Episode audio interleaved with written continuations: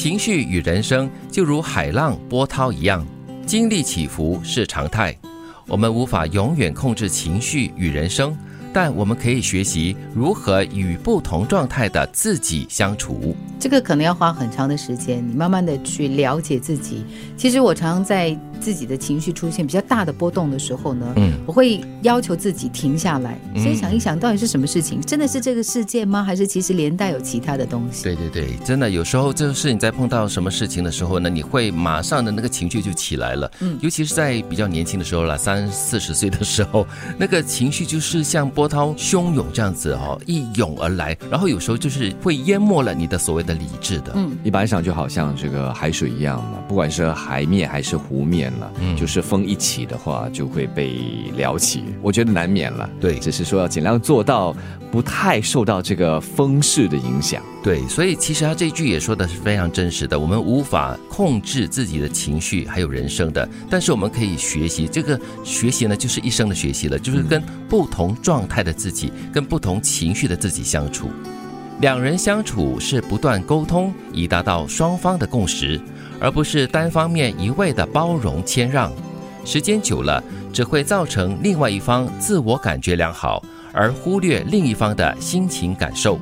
这也是说一种两人关系的相处方式。其实我们常常会觉得说，我不用讲的啦，你懂的啦，我不用说的啦，你怎么会不知道？然后呢，就产生了很多很多的误会。对，然后时间久了过后就会爆发了。嗯，就让我联想到之前看到联合早报采访着尚达曼和夫人嘛，两人就进行快问快答。那他们也坦言，他们凡是碰到意见不合的时候，都会摊出来谈，嗯，都会去聊，但是未必会有解决方案。嗯。也不一定是说谁对谁错，但是一定会去讨论。沟通真的是很重要的，因为你要让对方或者彼此哈了解彼此的想法跟心情是如何的。我很喜欢我一对就是夫妻朋友他们的一个做法，他们除了在生活上就是协商就是柴米油盐什么的，但是呢，通常我们在餐桌上他们聊的东西呢都是世界大事，然后两个人可以各持一个立场，可以争辩不休。是，然后呢？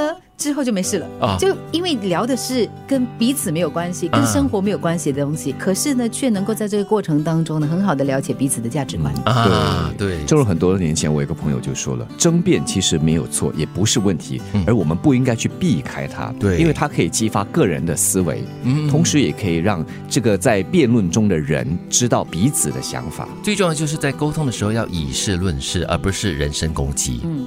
利益是人类交往的根本。当你不能够给对方带来好处时，再好的态度，别人也不会当一回事。人性这东西不可言，不可言，不可厌。嗯，它的第一个不可言呢，就是不可言语的意思。那第二个呢，是不可以研究的意思。第三个是不可以考验，还是不可验证？对，都是咯。对，我说的这个人性很可怕哈。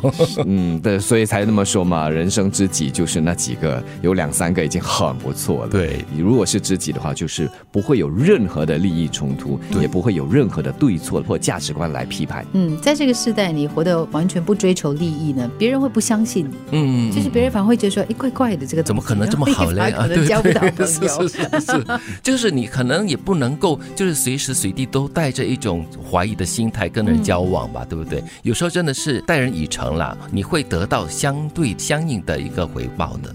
这里的利益不一定就是物质或者是金钱，它可以是你的存在，你和他的互动，让他。感觉良好，嗯，让他心悦，又或者是觉得自己有价值或存在的意义，对他来说，这也算是一种利益。朋友之间交往哦，大概就是可能我有东西可以给你，呃，你有东西可以给我，它本来就是一个所谓的利益关系。但是我觉得在这个之上呢，看到的是为什么我愿意把这个东西给你？嗯，为什么我有？那是因为我珍惜这段友情，而且我信任你，我不是随便给的啊。对，情绪与人生就如海浪波涛一样。经历起伏是常态，我们无法永远控制情绪与人生，但我们可以学习如何与不同状态的自己相处。两人相处是不断沟通，以达到双方的共识，而不是单方面的一味包容和谦让。时间久了，只会造成另外一方自我感觉良好，而忽略另一方的心情感受。利益是人类交往的根本，当你不能够给对方带来好处时，再好的态度，别人也不会当一回事。人性这东西，不可言，不可言。